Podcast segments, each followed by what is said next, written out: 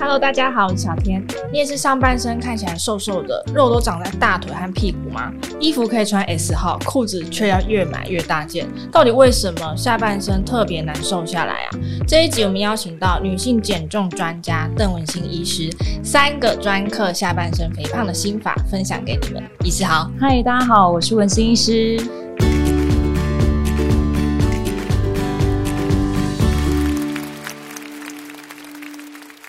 这边先讲一下，我们的体态有分成腰身比较不明显，但是手脚纤细的苹果型，还有肩膀比较宽大的倒三角形。那腰部以下特别有点肥胖或者是比较圆润的这种叫做梨形身材，尤其女生呢特别容易有这个下半身肥胖的问题。意思这个是男女先天差异的原因吗？还是有别的因素？其实先天的影响真的是占了蛮大一部分，但是后天也有，所以我分两个部分来说。嗯，先天的话，因为我们女生天生的基因会让我们骨盆是比较宽大的，那很有道理嘛，因为我们就是担负着孕育新生命的一个角色，对，所以我们要骨盆比较大，然后角度比较开，才有办法放子宫跟胎儿在里面。嗯，但是也因为这样子的骨盆宽大，我们那个大腿骨往膝盖的这个角度，哈，就是临床上叫 Q。Q 角，这个 Q 角也是比较大，好，所以就呈现了一个就是骨盆这边很宽，嗯，然后往内收，大腿骨往内收的一种骨骼结构，嗯，好，那另外一个就是我们的女性荷尔蒙啊，雌激素，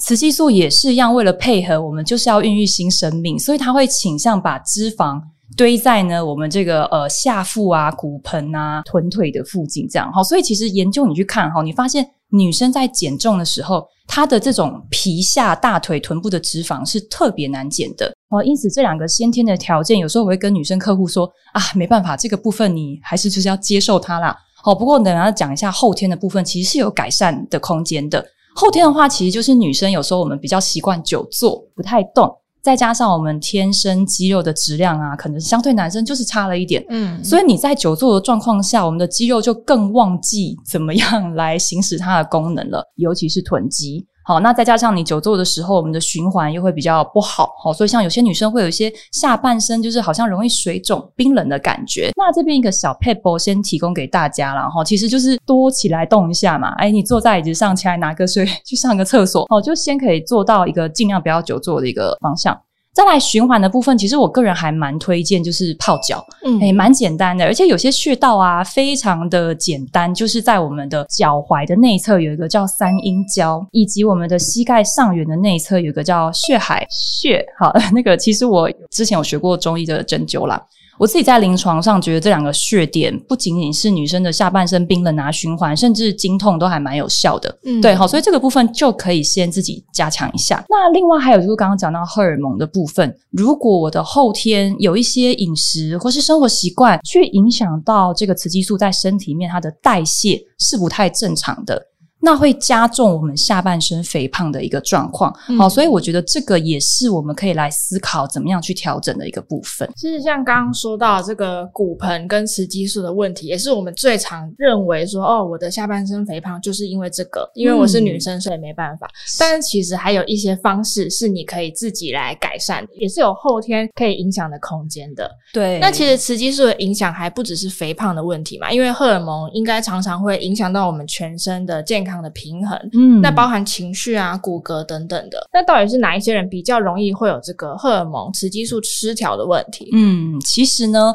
雌激素这个东西虽然每个女生都有，嗯，但是不一定是每个人都会遇到它失调跟不平衡的状况。好，所以确实是有迹可循的啦。像我之前有个病患啊，他大概三十八岁左右，那 BMI 其实不太高，就是二十二，是一个很标准的身材。嗯，可是他真的就是下半身比较宽大，然后非常的苦恼。哦，他已经尽量的，就是控制他的饮食、运动等等的。那我们在自己的一个呃三 D 的一个图像上面，确实看到他的下半身是比较肥胖的一个身材。那至于在荷尔蒙的分型问卷哈，我们看到他是属于我们的雌激素失调的那个类型。再加上我在跟他问诊的时候，有发现到过去有一些妇科的问题，包括肌瘤、呃卵巢有个囊肿，还有他的这个乳房有些良性的这个呃纤维的肿瘤。甚至问到他关于金钱症候群的情况，其实都还蛮严重的。好，所以针对这个部分呢、我是帮他做了雌激素的检查，还有去看我们肝脏代谢雌激素的能力，其实都发现蛮异常的。好，所以后来针对这个个案。我是给予了其他营养跟生活习惯的一个调整。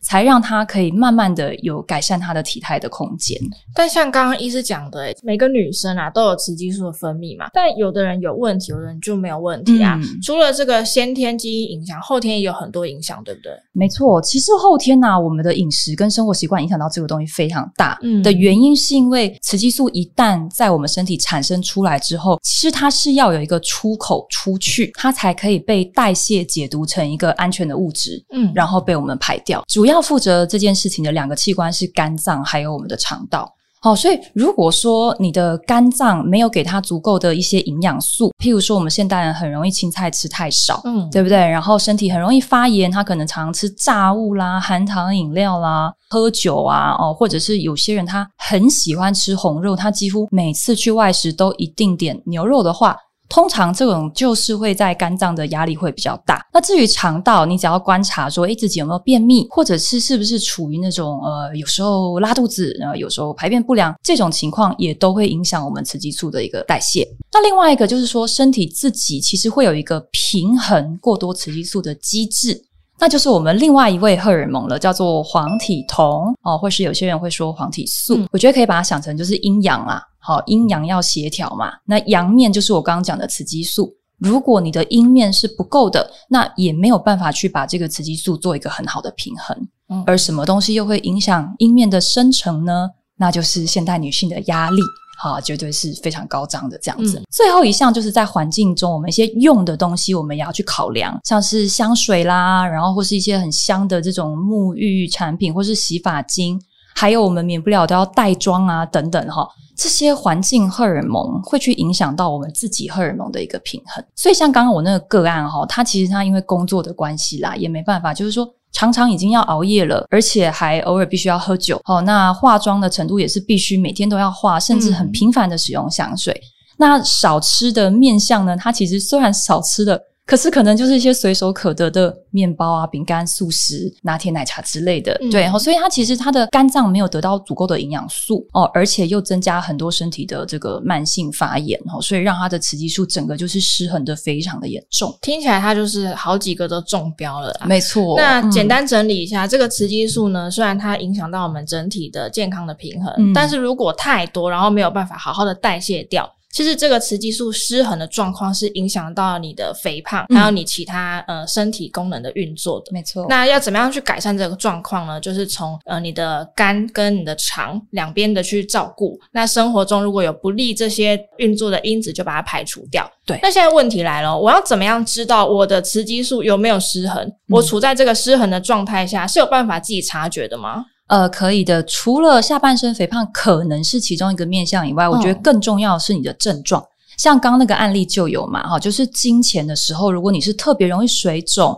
胸部会发胀，哈，或者是甚至睡眠障碍啊、情绪起伏非常大，那或是月经来的时候你经痛很严重、经血量很大，哦，这是跟月经周期有关的异常或是不规则。其实就是其中一个警讯了。嗯，那另外就是大家现在都会做健检嘛，好，会去翻一下你的健检报告，看看有没有一些乳房、子宫、卵巢的，不管是良性或是不好的病变，好，都会跟雌激素有关。再来是一些平常大家比较不会想到，但是竟然也跟雌激素有关的问题，是甲状腺、胆结石，甚至是肝脏里面良性的血管瘤。其实这些在文献上面哈都会跟雌激素是有相关的。呃，最后一个是女生比较容易产生的自体免疫疾病，嗯，啊、呃，也会跟雌激素还有呃慢性发炎都有关联。哦，所以如果说，诶，你这个感觉起来重很多啊，那可能就要去想一下，是不是雌激素的部分真的不太调和。了解，所以不是像我们一般想到的，可能只有跟生理期有关，嗯、是像你的经前症候群啊、经痛、周期不规则，嗯、那还有像甲状腺问题或者是胆结石，其实都有息息相关，最好是可以特别注意一下。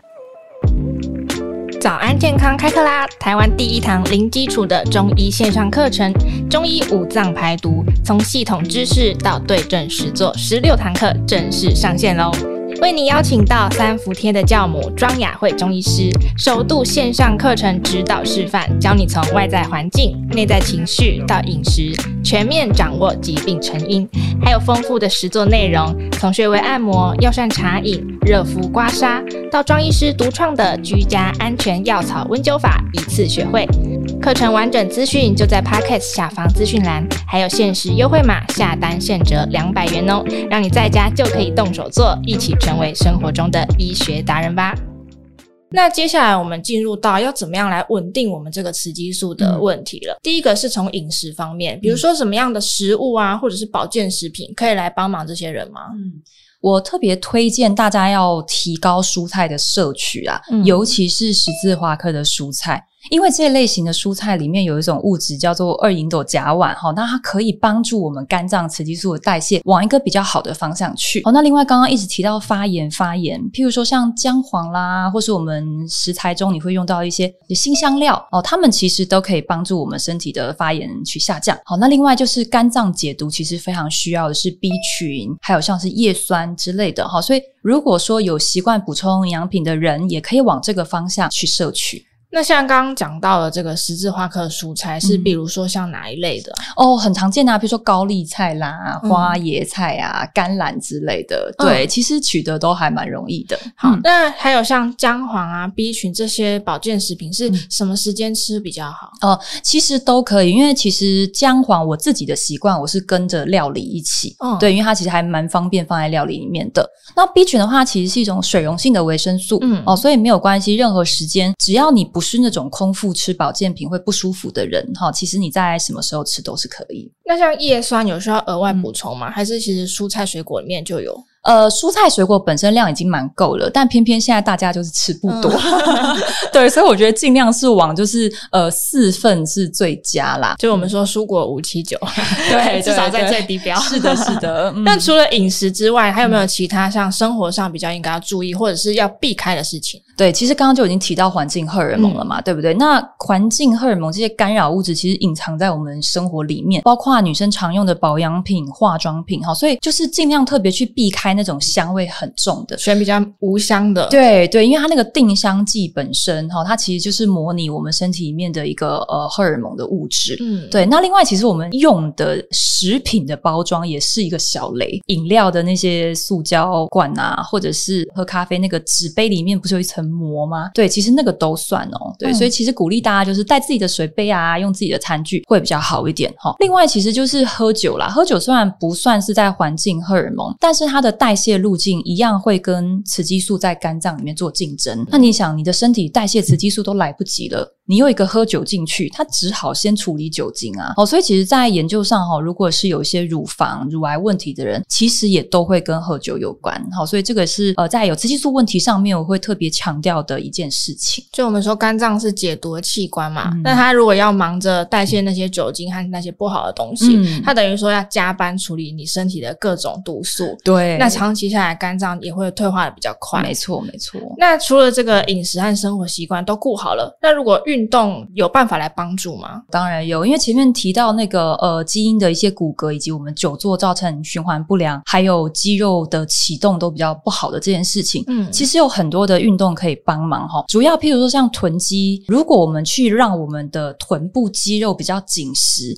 那么可以自然而然的把我们这个已经比较好像内八内旋的膝盖跟大腿骨去往外展，这么一来，我们的这个胯宽的宽度就不会这么的明显。那另外就是像有些女生有些骨盆前倾，哈，就是好像有点翘屁股。鸭子的这个感觉，嗯，如果我们去训练我们核心的肌群的话，也会让我们的骨盆比较稳定，以至于让这个下半身肥胖的状况比较改善。那最后一个就是我们一些站姿啦，像很多女生喜欢三七步啊、翘脚，比较舒服，对，比较舒服。这其实吼互为因果，就是一方面是因为你臀肌无力，所以你会觉得这样比较舒服，同时你这样越站或是越去翘脚，又会更加重。我们囤积的无力跟囤积的失意，对，那当然这个我不是专家哈，所以我是就我个人的临床经验去带给大家的资讯，推荐大家可以去找这个物理治疗师好，甚至有一些健身教练，他们其实也蛮懂这一块的，嗯，帮助你个人去做一个比较克制化的一个运动设计。那如果我其实像刚刚医师讲到的，饮食我也注意了，那减少环境荷尔蒙，我也少用太香的沐浴用品，或者是也拿掉家里的芳香剂了。嗯、那运动啊，练肌肉，或者是不要站三七步，我都乖乖做到，稳定好雌激素，真的就可以改善下半身肥胖了吗？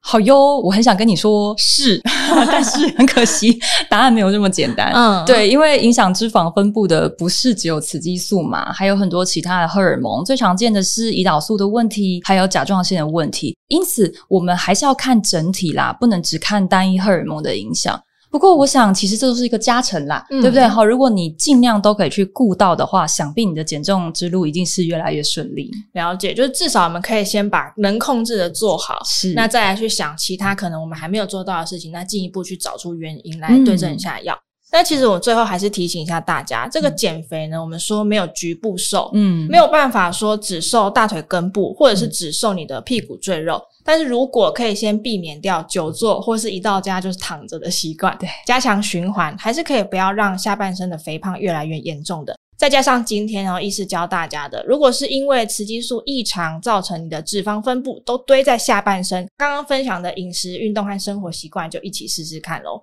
今天谢谢医师接受我们的访问，谢谢大家。那节目我们就下次见喽，拜拜，拜拜。如果喜欢我们这一集的早安健康 Podcast，记得订阅我们，然后留下你的五星好评。还有其他想听的内容，也可以留言告诉我们哟。